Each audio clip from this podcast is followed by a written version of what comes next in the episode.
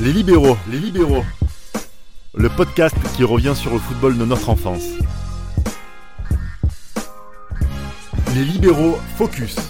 Jamais je n'aurais pensé avoir à dire ceci, mais aujourd'hui, nous allons prendre du plaisir à parler de caca. Nous allons évidemment revenir sur l'ensemble de la carrière du joueur brésilien, mais en s'intéressant plus particulièrement à ses années milanaises entre 2003 et 2009. Six ans de haut niveau durant lesquels Ricardo Isaacson dos Santos Leite n'a quasiment jamais fait de mauvaise saison. Pour m'accompagner, Samuel, Bonjour à tous. Johan Bonsoir à tous. et Tate. Salut à tous. et à Première tous. question, messieurs, la plus importante, messieurs, que vous inspire caca Ah, Kaka, euh, s'agissant de moi, c'est bah, tout d'abord un nom très drôle. Quand, Eh quand on le connaît pas, on rigole bien sûr. On se dit ouais que Kaka. euh, Puis c'est le football de notre enfance. Hein. oui, voilà. Tu Moi- joues comme caca, on rigolait. Hein. Moi, à titre personnel, Kaka, la première fois que j'ai vu ce nom, c'est que hum, en fait c'est juste avant la Coupe du Monde 2002, où à la base Jalminia devait jouer la, la- la Coupe du Monde. Et euh, je me rappelle, j'avais regardé sur le télétexte de France 2 qui disait euh, finalement Jalminia a été remplacé par Kaka en fait. Et Kaka, je me suis dit d'où il sort ce mec? C'est ça le truc. Et le truc c'est quoi? C'est qu'une fois que j'ai bah, que j'ai vu ce nom-là, comme je jouais à l'entraîneur à l'époque, donc euh, c'était pas l'entraîneur 2002 mais l'entraîneur 2003 plutôt, donc l'année d'après. Âme Je de tape. Kaka, je vois Sao Paulo, tout ça, je vois c'est un monstre, etc. Je dis ouais. Je me suis toujours demandé comment on disait caca en portugais, mais j'ai jamais eu la, curiosité. Cacao. Donc voilà ma. Non, j'ai dit au hasard. voilà ce que voilà ce que m'inspire euh, Kaka. Après voilà, on a connu justement. Toi, le- Samuel, le joueur qu'il a caca Euh, moi, Et ton euh, regard d'interiste à la base, moi, c'était pareil que, que Johan. Enfin, c'est quand j'ai regardé les listes euh, de sélection du Brésil et que j'ai vu qu'il y avait un gars qui s'appelait Kaka. Au début, j'ai rigolé. Je ils ont pris un gars qui s'appelle Kaka, le Brésil. Limite, à- oh, limite, j'étais à deux doigts de dire avant, il y avait, euh, il y avait des grands joueurs et maintenant, il y a Kaka. C'était un peu le. euh, ils prennent Kaka maintenant. Genre, c'était ça. T'étais très le- drôle, enfant. J'étais drôle déjà très jeune, j'avais des très jeune, j'avais cet humour de merde. Et, euh, C'est le cas de le dire. et du coup, euh, après voilà, quand il a signé au Milan AC, euh, pour ma plus grande souffrance, Et pour le plus grand bonheur de Tate. Ah oui, là, en 2003, quand il arrive, euh, je parle pl- plutôt avant 2002, avant de parler de 2003, pour la sélection en Coupe du Monde euh, avec le Brésil. Moi, je m'attendais à voir Romario dans, dans la liste, à l'instar de Johan pour Ouais. Jamila. Et euh, je me dis, mais c'est qui ce gars? Kaka. C'est pareil que j'ai eu le même effet avec Bernard quand, à la Coupe des Confédérations. en ils ont pas eu la même 2013. évolution. Il n'y a pas, pas eu la même euh, évolution. Et je me dis, mais c'est qui? Enfin, c'est une cool. blague. Au début, c'est une blague. C'est Peut-être qu'il aurait fallu que Bernard ne joue pas comme Kaka à la Coupe du Monde. Mais bon, bon, c'est aussi surtout, on veut qu'on on en parle tout de suite. hein. Vous pouvez sortir du cadre temporel, vous, parlez-en comme vous voulez, mais je voudrais qu'on s'intéresse surtout au profil technique de Kaka. Pourquoi on parle de Kaka? Parce que Kaka était un joueur extraordinaire de football. Toujours la tête haute, toujours le torse relevé, quelqu'un qui était très très rapide avec et sans la balle. Ça aussi, on a tendance à l'oublier parce qu'on a l'image un peu du numéro 10, à l'arrêt calmé un peu. Non, non, non. Kaka, il était extrêmement rapide dans ses mouvements. Comment vous définirez Il était très élégant aussi, mine de rien. Comment vous définissez un peu le, le profil technique de, de Kaka? Bah, à vrai dire, moi, Kaka, il m'a fait penser à un Rui Costa 2.0, dans le sens où il était beaucoup plus mobile, beaucoup plus rapide, mais il avait cette élégance. Vous voyez, les cheveux longs un petit peu, tout ça, Dans le vent. torse bombé, tout ça, le- toujours, le, toujours le, la, la tête levée, etc. Donc euh, voilà, moi, quand je le vois, le, le- quand je vois son premier match au, au Milan AC, je me dis, ouais, ça, c'est, je fais- c'est, c'est pas mal du tout, quand même, le, le type là. Il- il Parce a- que précision, on n'a pas eu l'occasion vraiment de le voir à la Coupe du Monde. On a eu le bah match non, contre le Costa Rica, le mais en vrai. Et euh, puis je me souviens même qu'en finale, il doit rentrer, mais le Brésil ne sort pas le ballon et ça fait que voilà que l'arbitre que Colina justement siffle, siffle la fin. L'image à la Coupe du Monde 2002, c'est quand il console Ronaldinho quand il prend le rouge contre, euh, contre l'Angleterre. C'est le premier à aller Ah. le voir en lui disant c'est rien et l'école. tout. T'étais à l'école. Contrairement à toi, Tate, d'où tes relais- résultats On scolaires. allait, on, allait à l'école, nous, à cet âge-là. euh. Moi également. mais bon. Mais j'espère que ta mère n'écoute pas ce podcast. Ah bah non, Euh, bah, faut la laisser tranquille, elle a d'autres. euh, passe-temps. C'était évidemment un, entre guillemets, j'allais un numéro 10, mais c'est bien que tu utilises le. le, le- Moi, le- j'aurais plus 9,5 du coup. Bah, c'est ce que j'allais Ouais. dire. C'est bien que tu utilises le- la comparaison avec Rui Costa parce que c'est comme Rui Costa. Ça veut dire c'est un, c'est un second, atta- un second attaquant et puis un milieu offensif. Après, Ancelotti s'est beaucoup amusé avec quelqu'un. Ouais. Parfois, il le mettait derrière deux attaquants et puis parfois, il le mettait à Avec côté de l'attaquant. Donc euh, à ce niveau-là, c'est quoi Qu'est-ce qui lui permet de jouer comme ça, Tate C'est parce que il, il voit mieux les choses que les autres? Euh, Comment t'expliques un peu cette polyvalence chez, ta- chez Kaka Parce qu'il sait tout faire. En gros, il a la technique, euh, enfin après, euh, un degré moindre, il, il a la dernière passe de Rui Costa, il a la technique de Zidane, et en plus, il sait accélérer euh, balle au pied et, et sans le ballon. Et il est polyvalent, il est bon dans toutes les zones du terrain, à gauche, à droite, dans l'axe. Ouais. Même en second attaquant, il marque des buts, il dribble, il sait tout faire. Il savait tout faire. Moi, moi ouais, c'était surtout sa rapidité balle au pied. T'avais l'impression que quand il démarrait, tu pouvais pas le rattraper. Oui. Ça Et allait trop vite. D'ailleurs, le, plus bel exemple, c'est ce match en 2007 contre Manchester, dont on parlera dans un, dans podcast. ouais. Moi, en la, parlera la- aussi la- la- aujourd'hui. la- la vitesse qu'il met sur l'action euh, à Evra, et même tout le match, les accélérations. Bien sûr, En face, en c'était bien ce match-là, parce que t'avais Rooney et, et Ronaldo qui étaient Ouais. les flèches montantes de l'autre côté, qui vont super vite. Mm. Et lui, t'avais l'impression qu'il allait encore plus vite. Il, Ouais. C'était une, une flèche. Si vous mettez une compilation des plus beaux buts de Kaka avec le Milan AC, Mm. Vous verrez quasiment, euh, pas quasiment, mais la plupart de ses beaux C'est buts, c'est quasiment en la accélération. Oui, Boum, boum, boum, boum. Et ensuite, il ralentit dans la surface adverse pour frapper doucement devant le goal. Enfin, j'ai l'impression qu'il arrive à avoir deux, Ouais. deux secondes de plus que les autres. C'est terrible quand Ah, tu Il vois bah, gérait le tempo d'une manière incroyable. Après, il avait des qualités physiques aussi qui étaient hors normes, hein, parce que Kaka, c'était quelqu'un Il est grand, il est grand. C'est quelqu'un qui est 86. grand, Ouais, c'est quelqu'un grand qui est grand et il pouvait enchaîner les efforts. C'est ça qui était il accélérait même à arrêter. C'est pas des ça, qu'il était sur place et il accélérait d'un coup. Il me semble que c'est contre en Ligue des Champions en 2006-2007. Je crois que c'est contre l'AEK Athènes qui, qui met un but euh, de la, de la même manière bah, que où il fait un rush, je sais plus. Contre le Celtic en huitième. Je- Il marque contre le Celtic et marque contre la AK aussi. Ouais, ouais, voilà. Et puis il y avait aussi ce match euh, amical contre, contre l'Argentine à, Ah, à l'Emirates. À À l'Emirates. ouais, à l'Emirates où euh, bah, longue percée, euh, balle au pied et voilà. Et c'est avec Messi au début, c'est Messi qui perd la balle. et- Exactement. Alors, pour revenir un petit peu sur sa carrière très rapidement, avant justement qu'il signe au Milan AC, on a un joueur qui est, qui est issu d'un milieu assez favorisé, hein, brésilien, blanc, euh, dans le, entre guillemets. hein. Comme Leonardo. Voilà, un peu, un peu un fils Très religieux. Euh, Justement très croyant, euh, À de notamment parce que parce que il a, c'est un miraculé de la vie. Il a fait un accident de, de piscine euh, vers sa dixième ou onzième année. Il a- il a- tout le monde disait qu'il allait être paralysé à vie. Finalement, il, il s'en est, sorti. Petit sa corps foi, malade. Sa foi s'est- s'est développée. On l'a- Dieu l'a accompagné dans quasiment tous ses matchs. hein. On se souvient de ses t-shirts I belong to Jesus. euh, à chaque célébration, il met les deux doigts vers le ciel quand les autres le à font. la fin du match. Quand les autres le font pour un, un parent, un parent décédé, lui il le faisait euh, pour Dieu. Ah, hein. pour Donc, euh, Dieu ça l'a toujours le chantait. I Et- belong to To you. Jesus, to you. Continuons. Continuons tout de suite. Alors, euh, Kaka, donc. Kaka, c'est, il a formé à, formé à Sao Paulo. Il a joué avec Sao Paulo, international assez tôt. Il a joué la Coupe du Monde 2002, il l'a gagné, même s'il a joué que 20 minutes contre euh, le Costa Rica. Euh, le fait le plus important de sa carrière, c'est la Gold Cup 2003, Mm. puisqu'il le Brésil est invité, mais il ne part seulement qu'avec les U23. U23, Il a le brassard de capitaine, sa génération extraordinaire. hein. Je, je vous dis quelques noms de cette équipe. hein. Il y avait Gomez au goal, Michael le latéral, Luisao, Alex, Adriano le latéral, pardon, comme j'ai dit, Julio Batista, Diego Ribas et Robinho qui faisaient des folies à Santos ensemble. ça, ouais. Ah, Un jour, on en reparlera de, de Oh ce là, duo oh là, oh dans les libéraux. Il y avait Nilmar aussi, Everton. Donc, c'était vraiment une génération extraordinaire. Et pas Daniel Et c'était Ka- Kaka, le- son capitaine. Mhm. Et, et c'est après ce tournoi, alors je ne sais pas si c'est à cause de ce tournoi, mais après ce tournoi, il signe au Milan AC grâce à un très gros travail de Leonardo. Leonardo, oui, Merci, merci Un beaucoup. très gros travail de Leonardo. Il Il va, vient de la même- du même club à- au Brésil et du coup il y Il avait, il y avait la, Il passerelle signé- euh, il a signé pour 8,5 millions d'euros. Euh, quand il arrive au, justement, quand il arrive au Milan AC, on, on propose de le prêter. Pourquoi? Parce qu'il y a déjà Rui Costa ça. et Rivaldo. Et il y a Oui. Carlo Ancelotti qui se dit non, non, non. euh, il y avait-. Et puis il y avait la place d'extra-communautaire aussi. exactement, il y a beaucoup ça. de choses à, à- à mettre en compte. Il part pas au PSG. Dieu Et il reste cette saison-là, 2003-2004. Et j'aimerais vraiment qu'on s'intéresse à cette saison 2003-2004 parce que c'est ça, la saison-là, on l'a découvert. Mm. Il fait une saison extraordinaire, époustouflante. Honnêtement, moi, j'étais, excusez-moi du terme, c'était sur le cul. Parce Ah, que je le connaissais pas. Honnêtement, on comme j'ai dit, on connaissait que son nom, plus ou moins. Mais euh, Kaka, personne ne le connaissait vraiment quand il arrive en Europe. Et rares sont les joueurs brésiliens, quand ils arrivent en Europe, là, dès la première saison, qui fassent l'unanimité comme ça. C'est très, très rare. Et en général, quand c'est ça, surtout dans un club, surtout dans un club comme le Milan AC, dans un championnat comme la Serie A, qui à l'époque était un championnat très, très relevé. Et il rejoint le meilleur effectif d'Europe quasiment, le donc c'est très joueur- difficile. Le meilleur euh, championnat du monde. Oui, quasiment. Ouais, c'est ça, clairement. C'est le clairement, meilleur meilleur championnat. Avec quasiment le meilleur effectif du monde au milieu de terrain, en tout cas. Donc, euh, oui, se faire une place quand on est caca, c'est. Ah, voilà. Mm. Après, je pense qu'il a eu la chance aussi d'avoir euh, d'avoir quelqu'un comme Carlo Ancelotti, parce que je pense que Carlo Ancelotti est pour moi la personne idoine justement pour ce type de joueur qui vient de débarquer de l'étranger et euh, voilà, dont on connaît le, le talent, bah, qu'on- dont on connaît le talent. Et je pense que voilà, je pense que le fait d'avoir eu Carlo Ancelotti et d'avoir eu aussi des cadres, parce que le Milan AC mine de rien, c'est une- c'est un club qui est très famille. Puis les Avoir des, aussi. avoir des cadres, avoir des Brésiliens qui le chouchoutent aussi quand ils se rendent compte vraiment du talent du joueur, je pense que ça a beaucoup compté. Ça a beaucoup compté, notamment d'un point de vue tactique, puisque euh, sur cette saison-là, il va jouer euh, donc, euh, le fameux sapin de Noël de Carlo Ancelotti, Mhm. et c'est Kaka à côté euh, de Rui Costa. Euh, à ce moment-là, donc Sidor fait un peu reculer. On verra plus tard que c'est Sidor qui va jouer à côté de lui ou derrière lui quand euh, Mhm. Kaka sera en second attaquant. Mais voilà, c'est quoi? C'est une question de transition entre Rui Costa et Kaka déjà?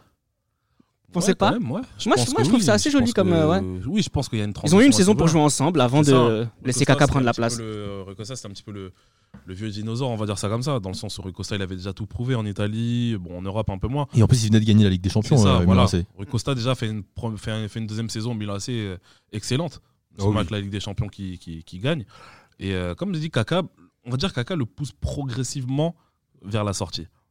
Je dirais pas ça, je dirais plutôt. La compagne. Ouais, il accompagne Non, vers la sortie. Ça, Tu peux partir tranquille, tu vois. Voilà, voilà, il avec amour. Exactement. Il s'en- il s'en est pas Sans manque débarrassé. de respect. Mon vieux, merci pour tout ce que tu as merci fait. pour tout. Mais aujourd'hui, il faut laisser la place aux plus jeunes. je pense que c'est ça. Alors, il fait une très bonne saison en Ligue des Champions aussi, hein, puisqu'il marque 4 buts. Il va marquer notamment 2 buts contre la Corogne, même si le Milan AC est éliminé. C'est lui qui marque 2 buts sur les deux matchs. Il marque 2 buts aussi en phase de groupe. Euh, moi, ce qui. me- De toute façon, ils auraient perdu contre Monaco en finale. Porto. Juste Merci. une toute petite euh, précision. En 2004, c'est Kaka qui gagne le, euh, c'est qui gagne le Ballon d'Or. Dans le championnat italien, Kaka est élu meilleur espoir du championnat, meilleur joueur étranger du championnat et meilleur joueur tout court Ouais. du championnat. Vous vous rendez compte? Pour une première, saison. pour un Brésilien qui découvre l'Europe. C'est. Après, il avait, comme il dit Leonardo, c'était le, le joueur euh, brésilien le plus européen euh, Ouais. du Brésil. Mm. Donc en fait, il avait déjà un style de jeu adapté aux jeux européens. c'est Il vrai. a- c'était- C'est pas comme Ronaldinho qui arrivait euh, sans tactique réelle, qui était vraiment juste le pur joyau ou quoi. Ces genres de jours-là, la Kaka, il avait quand même une base tactique. Mm. Il avait joué la Copa Libertadores avec euh, Sao Paulo. Sao Paulo, il y avait quand même une, une culture à l'époque de club qui était quand même, euh, c'était une grosse équipe. Mm. Il n'arrive pas euh, comme un gamin Il de maintenant. Il n'arrive pas comme les gamins de maintenant qu'on fait une saison au Brésil et qui signent pour 50 millions en Donetsk, Alors, je sais pas où. Il a tellement joué sur cette saison 2003-2004 c'est qu'il n'a qu'il a pas voulu enfin qu'il n'a pas été pris pour la Copa América Mm. hein, 2004 C'était volontaire, il me semble. hein. c'était oui, c'était en tout cas C'était voilà c'était ouais. la culture brésilienne à l'époque c'est qu'on pouvait se passer des titulaires Ouais, euh, des gros titulaires donc on pouvait prendre eh ben, c'était pas forcément un... si c'était un titulaire déjà il avait 21 sélections je crois avant la, la Copa América 2004 il avait Ouais. beaucoup de sélections donc c'était un des titulaires mais voilà les Brésiliens pouvaient se passer de grands joueurs pour jouer Bien les sûr. Copa América d'ailleurs ils l'ont gagné sans eux on en a consacré un podcast et puis 2004 2005 2005 2006 Kaka progresse donc en fait il ce joueur qu'on a vu extraordinaire sur la saison 2004 2005 euh, sur la saison 2003 2004 il, il devient encore plus fort la saison d'après euh, il commence à prendre sa, ses marques, de, surtout en, en club. En sélection, ça reste, moi pour ma part, je trouve que ça reste toujours non non timide. Kaka Milan Kaka Ouais, du mais au Milan, euh, oh non, on était sur la Copa América, c'est pour ça. Mais après, le, le Milan, le Milan, ouais, il commence à prendre ses marques de plus en plus. Il est plus dans. Il commence à être plus dans le rôle de passeur. Première Ouais, saison, je trouve fait- qu'il il marque beaucoup, beaucoup plus de buts. Déjà parce qu'il est numéro 10 tout seul C'est ça. derrière Il, euh, passe en Crespo. diamant. Il, joue, il commence à jouer ouais. en diamant, là, avec Ouais, le, ça, fameux milieu en diamant. Et il joue derrière les deux neufs. D'ailleurs, c'est le poste où je trouve qu'il aurait été le meilleur après Milan AC, même derrière Shevchenko et, et Inzaghi. je suis pas d'accord mais on- je te Ouais. dirai pourquoi tout à l'heure Et ensuite, euh, du coup, dans, ce- dans ce système-là, il, il est plus à la passe et peut-être moins buteur parce qu'il y a peut-être deux neufs qui s'occupent de marquer les buts à sa place. Alors deuxième de Serie A 2005, finale de la Ligue des Champions 2005. Euh, bonne Coupe des Confédérations 2005 aussi pour cette saison-là. ouais, Euh, qu'offensivement, le Brésil a régalé dans cette coupe, dans cette coupe des Confédérations. Parce que Kaka est trop fort. Kaka, Ronaldinho, Adriano. je pense qu'il y a eu. Ouais, je pense que c'est. Et puis il y a Robinho aussi qui se révèle euh, lors de cette compétition. Donc, euh, C'est Chino aussi. offensif. Oui, bon, c'est vrai qu'offensivement, non, c'est vrai qu'offensivement, le Brésil ne pouvait pas faire autre chose que briller, en fait. Le match de Kaka, on en a pas parlé très rapidement sur la finale contre Liverpool. Ah, il, fait une passe qui vient, qui vient d'ailleurs. Le- La, la passe qu'il fait pour Crespo lors du troisième but, elle vient d'ailleurs. C'est Si je peux, si je peux intervenir, a fait penser à la passe de Rui Costa pour Shevchenko euh, contre le Real Madrid Comme quoi. c'est peut-être 2003. c'est peut-être comme ça qu'ils ont fait leur transfert. hein. Ils ont pris les qualités de Rui Costa. Comme Comme on, comme on fait dans euh, euh, Football Manager, on essaye de voir anticipation 18 euh, Avec minimum. le schéma, là, voir par-dessus. Et on, on voit. Donc la saison, il y a aussi la saison euh, 2005-2006. Et là, il marque encore plus de buts. hein. Il en a marqué 15 en, en Serie A, 5 en LDC. Il fait deux doublés en LDC. Ils sont éliminés en demi-finale contre le meilleur joueur du monde qui est brésilien, c'est Ronaldinho. Et il y a aussi la, Coupe du Monde 2006. Dans cette saison-là, le meilleur joueur, c'est ça reste Ronaldinho. Et ça peut-être prend la place de Kaka à la fois dans l'esprit des gens et en sélection brésilienne. Le, Mi- le Milan n'est pas en plus euh, époustouflant cette saison-là. Déjà, ça passe ric-rac euh, contre Lyon. En demi, Gilardino, il avait mis zéro but, je crois, en, bah, en, en attaque. C'était Ouais, Gilardino avec qui C'était Shevchenko et Inzaghi, ça changeait. Bah, Gilardino, je veux même pas la LDC, ce qui plantait qu'en championnat, Inzaghi quasiment. Inzaghi Et je, je sais pas, je les trouvais Toujours avec pas. Kaka en 10. hein. Ouais, ils étaient pas époustouflants et du coup Kaka et même cette saison-là il m'a moins marqué que les autres. C'est peut-être la saison où je les trouve moins époustouflants. Ah, euh, c'est tous. celle-là où il a marqué Ouais, plus je- de buts. sais, hein, en fait, ouais. c'est pas, je trouvais que le Milan, le jeu était plus stéréotypé. Enfin, je les sentais pas en Ligue. Je sais pas, vous les avez sentis au euh, Milan, moi, Non, cette année-là, Ligue des moi, Champions, que favori c'est- En ou- Ligue des Champions, il y a surtout des exploits individuels. Ouais, voilà. Et dans le jeu, je trouvais que c'était pas moins contre huilé. Lyon, c'est le match d'Inzaghi. Contre, contre Fenerbahçe, c'est le match de Shevchenko, notamment. Euh, ouais, non, je pense que ce Milan-là, après, je sais pas, peut-être un, Tate. Parce un, un a- Milanais comme euh, Tate peut nous, peut nous dire. Parce qu'il est mes formes de Cafu, de, Notamment. euh, de Maldini qui se blesse. Ouais. Et il y avait, il y avait aussi ces formes-là. Rui Costa qui allait sur sa 34e année. Et euh, surtout Crespo qui part à la place de Vieri, ça a été une vraie, euh, une Ah vraie erreur de la part Mm. de, euh, du Milan AC. Mais je suis pas d'accord parce que quand on regarde les matchs coup près, que ce soit contre la Juve et même la deuxième, la- le, le match retour contre le Barça, le Milan fait des, font des, ils font des très bons matchs. Ouais, mais moi, je, je- moi j'ai l'impression qu'ils font des matchs seulement que contre des grosses équipes. Ils font des bons matchs que contre des grosses équipes. Moi, c'est cette, imp- cette impression-là que j'ai. Moi, en fait, je trouve moins moins- je trouve moins. Kaka, il met un triplé contre le Kevin Vérone cette saison-là. Donc, euh, je- j'ai pas, Ouais. avec Tate, je suis d'accord avec Tate, j'ai pas votre lecture de, de ce. Milan-là. J'ai vraiment l'impression que ce Milan-là. Pour peu vous, le Milan de dynamisme, 2006, mais, euh, c'était un peu plus. Non, pas un, pas un plus, parce que de toute façon, ce Milan-là, il est quasiment excellent euh, chaque saison. C'est l'un des meilleures équipes d'Europe. Mais c'est- sur cette saison-là, effectivement, je trouve que Kaka, Kaka rayonne. Et c'est plus peut-être en Coupe du Monde, notamment la- la- la- la à cause de différence- Ronaldinho à ce moment-là, qui est peut-être un plus fort. La ou, euh, différence cette saison-là, c'est aussi euh, Gida qui doit se remettre du fumigène qu'il a été, qu'on lui a lancé euh, lors du derby l'année d'avant aussi. Il y a aussi ça qu'il faut prendre en compte.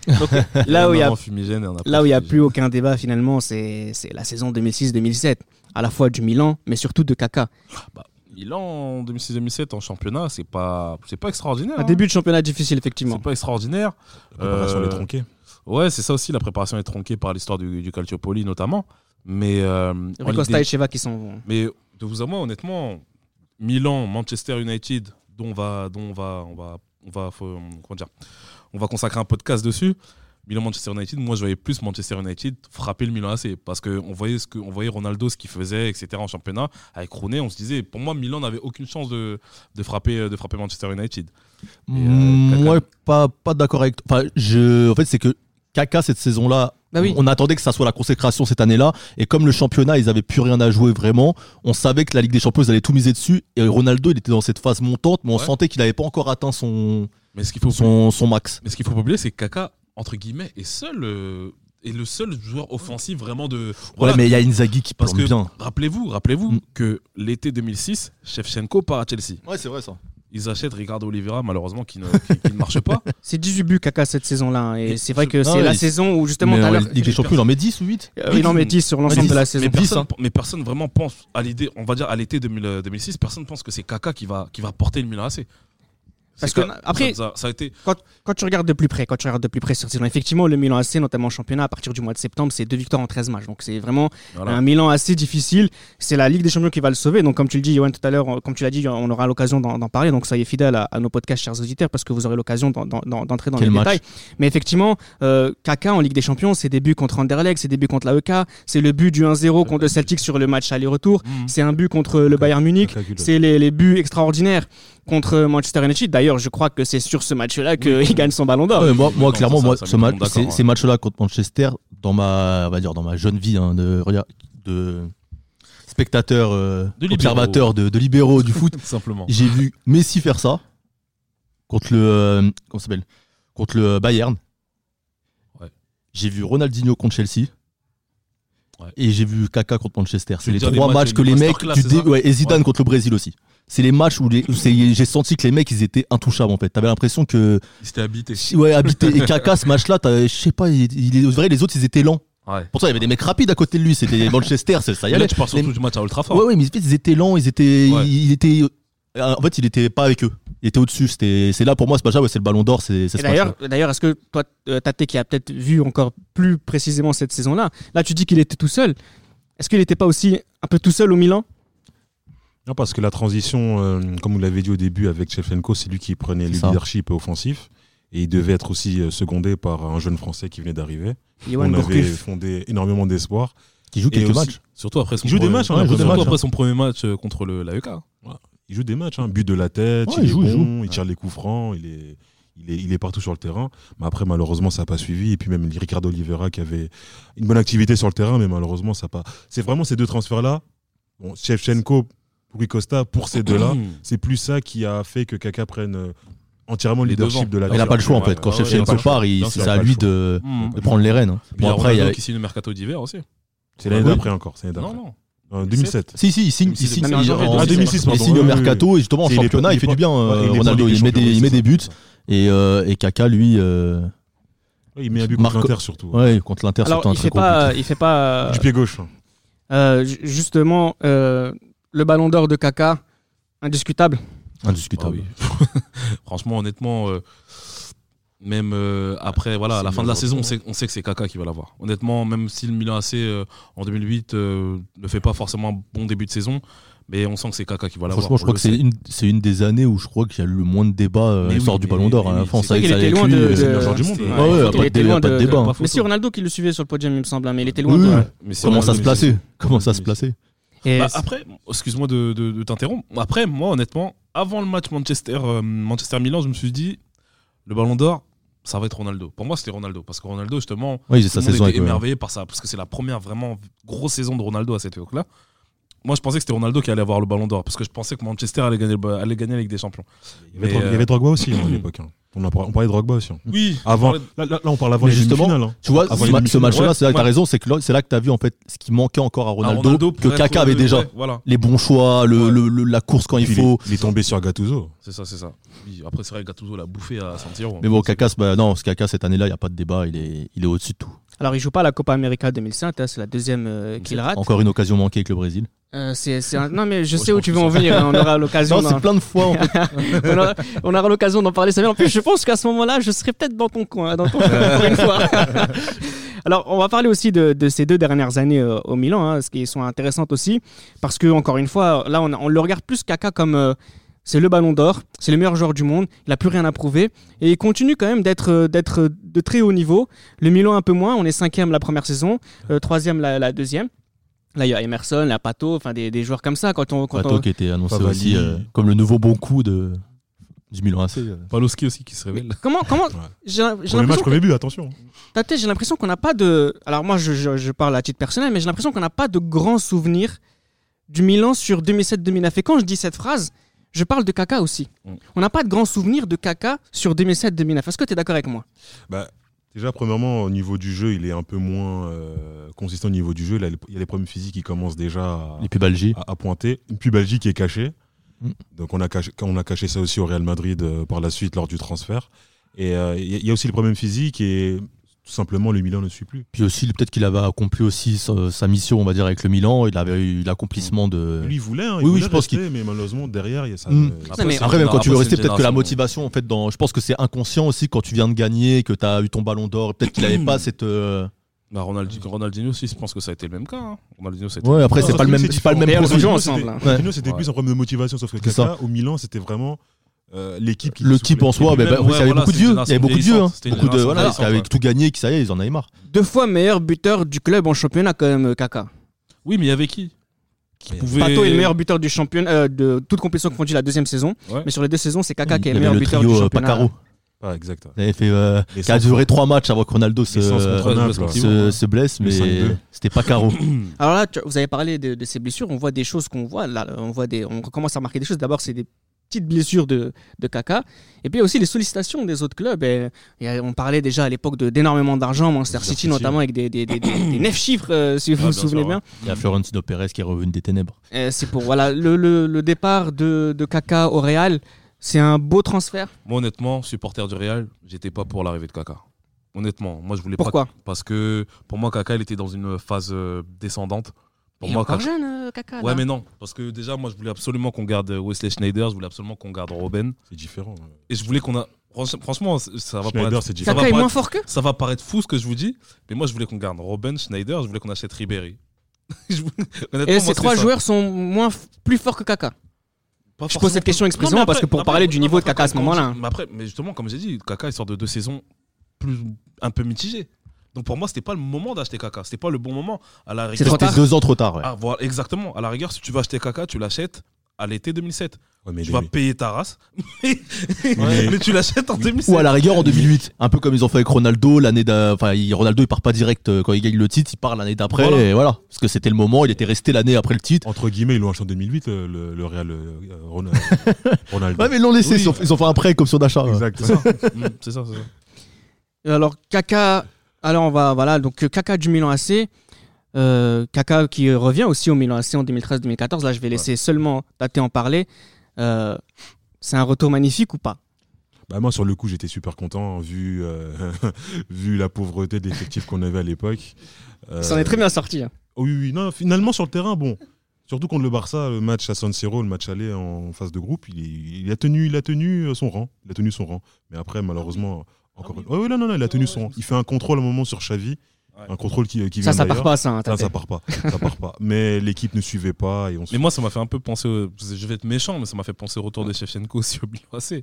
ah c'était non c'est- Sur les retours, hein, les c'est- retours c'est rarement Ah euh. Bah oui, c'était genre. euh, ouais, C'est la mode bien, Henry, tu quoi. reviens, c'est- Ouais, tu vois ce que je veux dire. les Milan ils sont ils sont euh, je crois que c'est leur spécialité les ouais, retours bah de oui, vieux comme ça. Etc. Alors regarde cette année euh, Zlatan. Hein. Après, c'était un autre Milan aussi. hein. Il faut, faut- faut rester. Bah, c'est normal parce que le club de Milan les gens ne veulent pas revenir c'est normal en même temps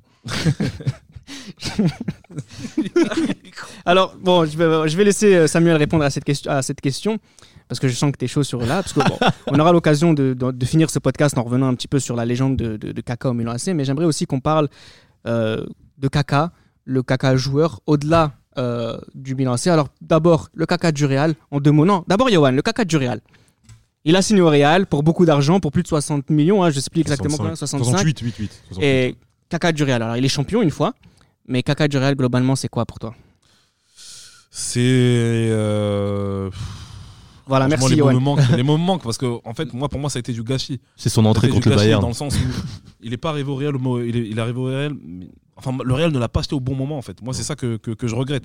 Moi, c'est ça que je regrette. Comme j'ai dit, quand tu sors de deux saisons moyennes, Non, moi je comprends pas quand vous dites ça. Non, moi, que- ouais, ouais, je suis d'accord avec euh, toi, Reda. C'est qu'en fait, la première saison, à la rigueur, pourquoi pas Il vient d'arriver, même le Real. Il fait bonne première ouais, saison. ils sont voilà. Et puis le Real, Oui, le Real ouais. fait une grosse saison, finissent derrière le Barça, mais au final, ils ont un, ils ont un super euh, Après, total le résultat. 97 Le problème, sur, le problème sur la Ligue des 97 Champions où ça bloque encore en huitième. Là, même on se dit qu'il y a un problème. Mais en tout cas, après, l'année grand-chose, où, les années après, en fait, c'est les années où Mourinho arrive Ah, où on le perd tué, totalement. ouais. Mais c'est Oui, Mourinho On qui le perd tué. totalement. C'est vrai que Mourinho l'a tué. ouais. Il, C'est vrai que il lui demandait tout le temps de prendre la profondeur. Enfin, il le faisait jouer comme un, comme un joueur de 20 ans. Et Kaka Mm. n'était plus un joueur de 20 ans. Et après son entrée contre le Bayern, c'est la, c'est la décadence totale. hein. Ouais. Et le tir au but raté, c'est- après c'est là, c'est la fin là. C'est ça, ouais. bien sûr. Alors, Bien sûr. Kaka avec euh, le Brésil, c'est plus de 90 sélections.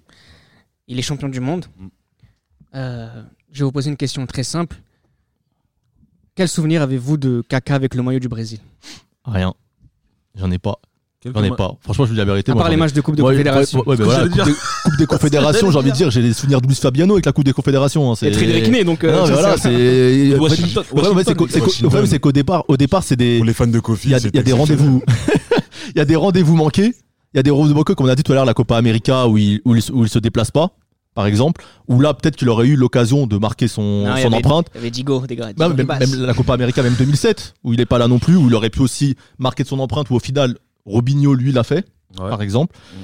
Et au final, 2010, où ça doit être sa Coupe du Monde, il n'est plus au top. C'est plus 2010. 2010, ça doit être sa Coupe. Même pas, parce que même qui 2006, hein. C'est 2006, il arrive avec euh, Ouais, le fameux 2006, quatuor. Il est, euh, il est- il est sous-exploité en 2006. Le Real ne l'a pas au bon moment. 2010, non. Ouais, mais Ouais, 2006, il est- 2006. il est sous-exploité. Mais je regarde, quand tu vois le premier match contre la Croatie, c'est lui qui marque. Ouais. Et là, on se dit, il va prendre les rênes du jeu, parce que Ronaldinho n'était pas top.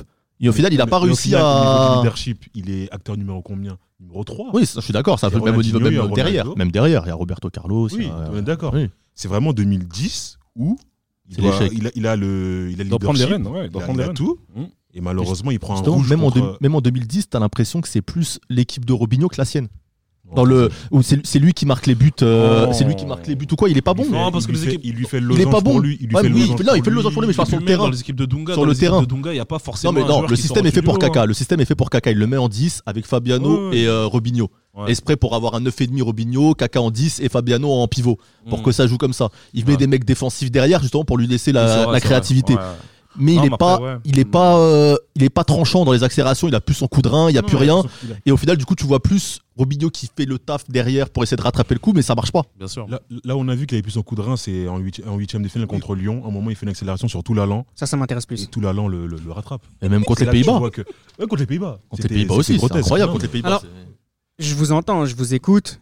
Ces dernières années avec euh, le Milan, son retour au Milan dans un Milan moyen, euh, sa époque avec le Real, malgré le titre, sa carrière au Brésil, malgré les 92 sélections. Finalement, au Milan AC, c'est aussi quelqu'un qui n'a, entre guillemets, là je, je dis ça pour exagérer, que le championnat de 2004 Oh, oh. et que la Ligue des Champions 2007. Il of Fame au Milan. Justement, c'est ça ma question, Tate. C'est que ce qui fait de Kaka une légende du football, c'est ces six années au Milan AC. Eh ben, évidemment, il joue dans le meilleur club de, de- de tous les temps, c'est normal en même temps. Ça c'est très facile d'avoir. Beaucoup de gens rigolent hein, autour de nous. hein. Bon, le meilleur club de, bon, meilleur club de tous les temps entre 88 et qua- et 2007. Voilà. Moi j'ai rencontré 88 et 89, mais. Non mais blague à part, blague à part, j'aimerais vraiment, juste pour terminer ce podcast, hein. j'aimerais juste terminer ce podcast et avec, avec une réponse qu'on donne à nos auditeurs, c'est, mine de rien, qu'est-ce qui fait que Kaka, on en parle après, qu'est-ce qui fait que c'est une légende? Est-ce que c'est parce qu'il nous a marqué, nous, en tant qu'enfants et adolescents, euh, en tant qu'enfants et adolescents que nous étions sur cette période-là? Ou c'est pour son football, parce que c'était vraiment un excellent footballeur, mais tu enlèves six, six années au Milan AC qui ne sont pas extraordinaires à chaque fois, même si moi je suis plus mesuré que vous. hein. Je pense que sur ces deux dernières années, il n'est pas si moyen que ça, mais peu importe. Mais voilà, les titres, il n'y en a pas à foison, il y en a Mhm. quand même. Avec le Brésil, la meilleure sélection de tous les temps, c'est pas Kaka qui, qui, qui- Ouais. c'est pas Kaka qui est important. Mais- Pourquoi c'est Mais il y a- une il y, a- légende il y a des joueurs qui rêveraient d'avoir six saisons au top ça. comme ça, comme Kaka. Après, même. je pense que ce que, ce que, les, ce que les gens font, ce, qui, ce, qui- ce que les gens retiennent de Kaka, c'est surtout son, son déjà ses, ses capacités, ses, ses capacités techniques, physiques, le fait qu'il soit fort devant le but, c'est son élégance aussi. Son élégance, Kaka, c'est comme on dit, c'est le, c'est le gendre parfait aussi. Kaka, c'est le gendre parfait, c'est le petit beau gosse, etc. Donc euh, voilà. Il a on quand même, connaît di- son il a quand même divorcé. Hein. Mais bon. Non, mais, non, mais moi- qu'on moi- connaît, son, his- qu'on connaît son histoire, oui, c'est quelqu'un qui est passé loin de d'être paralysé, etc. Il revient et tout. Et puis Kaka, excusez-moi, c'est pas c'est pas du communautarisme, mais c'est un- c'est l'un des rares blancs après après, après Zico à être à avoir été un super grand joueur au Brésil. Ça aussi, je pense que ça c'est quelque chose qui on n'y pense pas, mais je pense que mentalement ça joue Et aussi. chez nous en France, il y a un truc qui est super important, c'était à l'époque où le foot était en clair sur TF1 Exactement. et on voyait quand on regardait la télé le mercredi quand on TF1. était jeune pour regarder Ouais. la Ligue des Champions, la star c'était Kaka. Kaka sur Effectivement. TF1, ouais. C'était Kaka sur TF1, c'était ça, tu voyais le maillot TF1. blanc du Milan. C'est ça. Le, le fois où il y avait pas de la Kaka, c'était TF1, le- quand Ouais. Kaka. Même les filles Après, regardaient Kaka quoi. Pas, mal. Pas mal. J'apprécie. Ah, non, mais par rapport à son poste, moi je parle par rapport à ses caractéristiques de jeu, surtout à son époque. Un joueur comme Zidane, Rui Costa, Kaka, il faisait les mêmes choses qu'eux, mais en plus il allait rapidement. Ouais. Donc c'était quelque chose de, entre guillemets, révolutionnaire. Ouais. C'était lui qui devait vrai. euh, prendre la suite. Mais moi, Alors, nonchalance ou quoi, pas Kaka, c'était vraiment de l'explosivité. C'est un des joueurs les plus rapides avec le ballon au pied que j'ai vu, je pense. euh. Alors j'espère qu'on vous aura donné envie de redécouvrir euh, Kaka. J'espère qu'on n'a pas été trop virulent à son égard, mais c'est un peu l'esprit des libéraux. On essaye de remettre les choses dans leur. Ah, contexte mais il y a beaucoup de jalousie, il y a beaucoup de jalousie aussi. Non, il y Moi, a a que de l'amour. Je dois avouer, j'étais jaloux des cheveux de Kaka. C'était Les Libéraux, un podcast produit par Sport Content en partenariat avec Urban Soccer.